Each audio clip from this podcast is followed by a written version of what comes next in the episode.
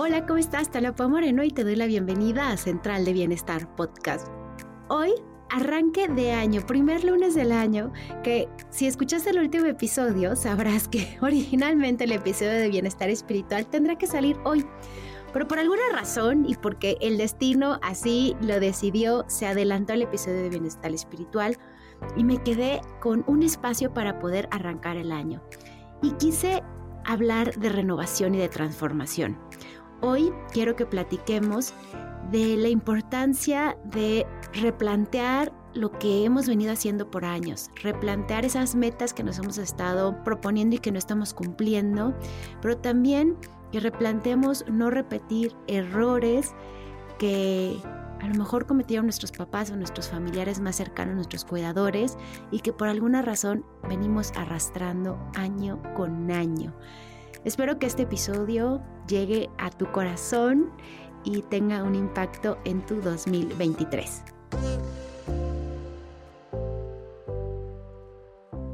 Has llegado a Central de Bienestar, un podcast en donde hablamos de estilo de vida, hábitos saludables, balance en el trabajo, crecimiento personal y otros temas fundamentales para sentirte al cielo.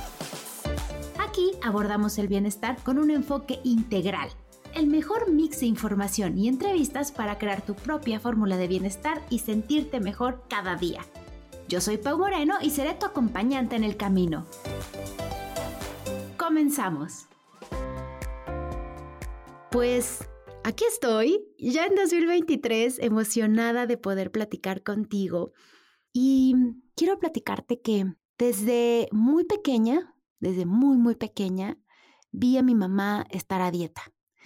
La vi estar a dieta por años, la vi sufrir, de sobrepeso y, y, lo que empezó a suceder en mí es que tenía mucho miedo a la comida. Tenía miedo a la comida, en las noches tenía miedo a la avena, tenía miedo a la papa, le tenía miedo a tantos alimentos, me sentía culpable, a los 13 años, de plano, los fines de semana dejaba de comer, medía mi comida, así con una amiga que las dos teníamos obsesión por este tema, medíamos con una regla nuestra comida, o sea, de verdad, comportamientos muy malos en mi adolescencia respecto a la alimentación. Hasta que a los 30 años perdí a mi mamá. Y en 2014, cuando ella murió por un tema de salud, lo he platicado aquí antes, pero si es la primera vez que llegas, pues mi mamá básicamente y de forma muy resumida sufrió de sobrepeso muchos años, esto por supuesto que le causó depresión. Su sobrepeso empezó a lo mejor teniendo unos 79 kilos, que era algo muy fácil de reducir. Quizás su peso ideal era 65, no sé. Y acabó en 150 kilos, desesperada, y se hizo un bypass gástrico. Esta es una cirugía que tiene grandes consecuencias y que lamentablemente no todos los médicos eh, han estudiado lo que sucede después de la cirugía. Sí, los pacientes pierden peso, pero se vuelven pacientes, o mejor dicho, enfermos de por vida. Y sobre todo lo he visto en muchos testimonios de mujeres que lamentablemente no estudié antes de que mi mamá se hiciera este bypass. Pero básicamente, dos años después, mi, mamá siempre ya tuvo desnutrición, se sentía muy mal, siempre estuvo enferma del estómago, nunca recuperó su salud y seguía perdiendo peso y seguía perdiendo peso hasta que le dio una oclusión intestinal, que es algo común que puede pasar en los bypass gástricos. Esto eh, de por sí ella trae un estado de desnutrición severo, esto provocó que se hiciera peor su estado de desnutrición y que llegara a pesar 45 kilos y pues básicamente le dio gripa, le dio mucha fiebre y su cuerpo por la desnutrición que tenía ya no resistió. Entonces esto fue muy momentáneo. Pero recuerdo perfecto que mi mamá unos meses o semanas antes de irse me decía que era más feliz cuando estaba gorda. Y la verdad es que con su partida decidí no seguir el mismo camino, decidí renovarme, decidí que no permitiría que se repitiera la historia ni conmigo ni con nadie que yo conociera. Y fue cuando me certifiqué como health coach y fue cuando decidí nunca más estar a dieta. Y hoy quiero platicar contigo de esto. La verdad es que eh, gran parte de abrir Benefit Lab fue que mi camino fue tan intenso cuando me certifiqué como head coach, venía de una depresión tan fuerte de la pérdida de mi mamá, que tuve que cambiar, cambié por completo, cambié mis creencias, aprendí, cambié mis valores. Y ese diciembre, ese diciembre lo ubico perfecto, por primera vez dije, no voy a incluir en mis metas nada relacionado con mi peso. Mis propósitos de año nuevo no va a tener nada que ver con mi peso o mi condición física. Y así me he mantenido desde diciembre del 2014. Las veces que he regresado a la nutrióloga ha sido para aprender a nutrirme mejor, para tener mejor digestión, embarazada para asegurarme de que mi bebé tiene los nutrientes necesarios, para asegurarme que en la lactancia estoy teniendo los nutrientes necesarios, pero nunca más regresé a la nutrióloga para perder peso o por odio a mi cuerpo. Y lo que hice fue que decidí cambiar mi estilo de vida. Cambié mis pensamientos, cambié mi estilo de vida y la verdad es que qué mejor momento que el año nuevo para renovarnos. Qué increíble que en esta misma vida podemos ser más de una persona, podemos tener más de una profesión.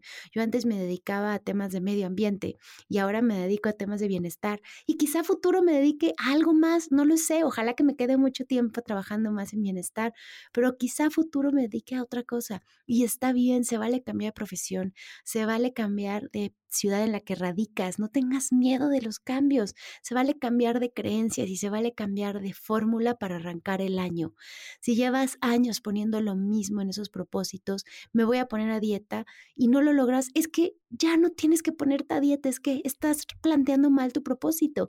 Quizá el propósito tiene que ser, voy a cambiar mi estilo de vida, voy a cambiar los patrones que tengo, voy a cambiar lo que está en mi alacena, voy a cambiar la relación que tengo con mi cuerpo. Y hoy quiero invitarte a que a pesar de que estés arrastrando traumas familiares, hábitos inconscientes que hacen que sientas la obligación de tener cierto peso o de estar en el gimnasio una cantidad de horas específicas, a pesar de que las redes sociales te estén gritando que tienes que tener un tipo de cuerpo específico, quiero invitarte que te permitas buscar otro camino. A pesar de que el entorno te diga que si ya estudiaste contabilidad, eso es lo que tienes que dedicar siempre, permítete dedicarte a otra cosa. Me encanta, no sé si tú conoces eh, estas historias de personas que realmente alcanzaron la cúspide de su carrera o empezaron su nueva carrera después de los 40. A mí me gusta mucho el ejemplo de Chespirito. No sé si lo conozcas, pero él tenía más de 40 años cuando se hizo famoso su personaje de eh, el Chapulín Colorado y todos estos, el Chavo del Ocho. Entonces, no, nunca es tarde. Vera Wang, que esta grandiosa diseñadora de vestidos de novia, su primer vestido lo diseñó después de los 40 años. Louise Hay, eh, esta grandiosa mujer que nos dejó el legado de Heal Your Life y las afirmaciones, comenzó con esta carrera después de los 40 años también. Así que, y así hay muchos ejemplos. José Saramago antes era periodista y su primer novela la publicó, si no me equivoco, después de los 60 años. Recientemente eh, una mujer grandiosa, ganó el Grammy, tiene 90 años y ganó el Grammy Artista Nuevo. Entonces, es que es increíble inspirarnos de estas historias. Y aunque nos estén diciendo solo puedes tener un camino, una carrera, así es como se vive, que te cuestiones y que te invites a hacerlo distinto. Permite de tomar las riendas y este año hacer las cosas distintas. Te puedo decir que literal, yo soy una persona distinta Completamente. De hecho, cuando a mí me dicen es que cambiaste, para mí es un halago que cambié. Claro que cambié y cambié para bien. Antes quizá era una persona, o no quizá es un hecho, que medía su valor por su profesión, por su título profesional, que no se daba tiempo a descansar. Y era una persona que también creo que cometí muchos errores con mi mamá dentro de esta relación tan amorosa que tuvimos y que realmente te digo, mi mamá fue mi primer amor mi mejor amiga y, mi cómplice y confidente y, mi lugar seguro en todo momento y lo sigue siendo cuando la pienso. Em, yo creo que cometí muchos errores, creo que fui muy poco empática, estuve muy enojada con ella por no tener un estado de salud adecuado, porque tenía mucho miedo que le pasara lo que le pasó. Y en este eh, enojo por verla triste, porque ahora veo que Nunca tuvo la ayuda psicológica requerida, nunca tuvo un diagnóstico adecuado, nunca tuvo el acompañamiento para tratar la depresión que tuvo por mucho tiempo, nunca tuvo un equipo interdisciplinario para cambiar su hábito, sus hábitos. Siempre estuvo a dieta, estaba de dieta en dieta, pero nadie le dijo, vamos y te voy a acompañar a cambiar tus hábitos. Y yo no tenía lamentablemente el conocimiento, los estudios que tengo ahora, ni la red de colegas y especialistas con la que cuento, pero pero realmente creo que en eso yo estaba constantemente enojada con ella. Y eso me hacía estar de mal humor en general. Me daba mucho miedo perderla y mira, al final pasó lo que no quería. Eh, se van a cumplir en marzo de este año nueve años de su partida y a veces para mí sigue siendo tan vivido porque creo que solo los que tuvimos una relación muy cercana con nuestras mamás y las perdimos entendemos que el duelo nunca se acaba. Es, es tu amor más máximo, fue tu primer mirada, fue, fue tu primer abrazo, tu primer beso tu madre y, y, es muy fuerte la pérdida, sobre todo cuando todavía no has construido una familia. En mi caso que yo no tengo eh, hermanos, ahora ya tengo una familia, ahora ya estoy casada, tengo una bebé, pero en ese momento la verdad es que fue muy duro, como no, no supe cómo enfocar mis esfuerzos y, me, me evadí en el trabajo, me evadí en la maestría. Pero más allá de ello, creo que lo importante, y, esta palabra quiero que se quede en este podcast, es aprendí a resignificar esa experiencia. Resignifiqué y en lugar de seguir en modo enojo, víctima, furia y evadiendo todo con el trabajo, y la verdad es que para mí es muy, me encanta trabajar, entonces para mí es muy fácil fugarme en ello. Creo que soy muy buena en mi trabajo y entonces me es fácil como perderme en el trabajo. Eh, y pues doparme de éxitos profesionales, anestesiarme con ello, pues al final de cuentas lo que tuve que hacer es de esa experiencia que, que fue para mí en ese momento muy transformadora, encontrarle un significado. ¿Qué puedo hacer a partir de esto? Y el significado que, decidí hacerlo es estudiar, aprender y poco a poco compartirlo. Y, de eso que hace siete años existe Benefit Lab y, que hace más de 120 episodios de, existe este podcast, todo enfocado en resignificar esa experiencia y aportar bienestar y sumar e inspirar a las personas a que reciban esta información a tiempo, no antes de hacerse un bypass como mi mamá o mejor dicho, incluso hasta después, que quiero que, que tomen las riendas antes. Así que este episodio quiero que se quede con estas palabras, renovación, que te atrevas a renovarte. Qué rico renovarse, qué rico ser otra persona. ¿Qué te importa que los demás digan cambiaste mucho? Qué rico atreverte a cambiar de profesión. Qué rico antes a lo mejor decir quería tener hijos y ahora ya no, y ahora ya no. O sea, en algún momento pensé ahora no y punto, no los voy a tener. O al revés, decir yo nunca quise tener hijos y ahora sí, quiero hacer una familia y voy a perseguir eso, tener mi familia. Eh, qué rico cuestionarte las horas que le dedicabas al trabajo y, decir, sabes que ahora ya no, ahora ya no voy a vivir para el trabajo. O al revés, a lo mejor ahora quieres dedicarle más. Qué padre decir, voy a perseguir eso, ese viaje que llevo posponiendo hace tanto tiempo, lo voy a hacer ya, no me voy a esperar, no voy a seguir acumulando dinero para que esté en una cuenta, voy a empezar a usarlo en experiencias que me voy a llevar para siempre y que se vuelven conversaciones, que se vuelven enseñanzas para tus hijos, tus nietos o tus sobrinos o sobrinas Así que esta primera palabra, renovarte, este año que sea de renovación para ti. El segundo es replantear. Replantea esas metas que te has pospuesto o que te has venido, digamos, escribiendo por años y que las estás posponiendo y posponiendo. Quizá lo que pasa es que no deben estar allí. Quizás es que las estás planteando mal. Como te dije, deja de poner, voy a ponerme a dieta. Mejor cambia tu estilo de vida. Deja de poner, voy a tener cuadritos. Mejor voy a empezar a correr porque me encanta. Voy a empezar a meditar. Eh, replantea cómo están escritas esas metas para que realmente las puedas cumplir. Y el tercero, resignifica. ¿Qué pasó este año? ¿Qué pasó en el año que, estás despidiendo? ¿Qué experiencias fueron para ti transformadoras y cómo le puedes dar un nuevo significado? ¿Qué tienes que aprender de esas experiencias que te van a permitir este año hacerlas tu mayor fortaleza? Hacer de esas experiencias un trampolín. Muchos en los últimos casi tres años eh, de pandemia, la verdad es que hemos tenido eh, subes y bajas emocionales, algunos eh, tuvieron, eh, pues se enfermaron, otros perdieron familiares, otros perdieron el trabajo, otros perdieron la pareja, pero en general ha sido de duelos, me parece que ha sido un momento de muchos duelos. Y, y lo importante es cómo nos vamos a fortalecer de ello, qué vamos a hacer de todo esto que hemos vivido para ahorita hacer como un borrón y cuenta, ¿no? Y decir, ¿cómo uso eso para darle un significado en mi vida y para que aporte realmente a los siguientes años. Hago una pausa para agradecer a otro de nuestros patrocinadores de Well-Being Experience y es Yema, el súper que hará que ames cuidarte y cuidar el planeta. En Yema, el disfrute se saborea, se siente, se palpa con productos originales, deliciosos y a buen precio. Puedes pedir ahora mismo en línea en yema.mx, por teléfono o comprar en alguna de sus tiendas físicas para entender de qué hablan cuando dicen que amarás cuidarte.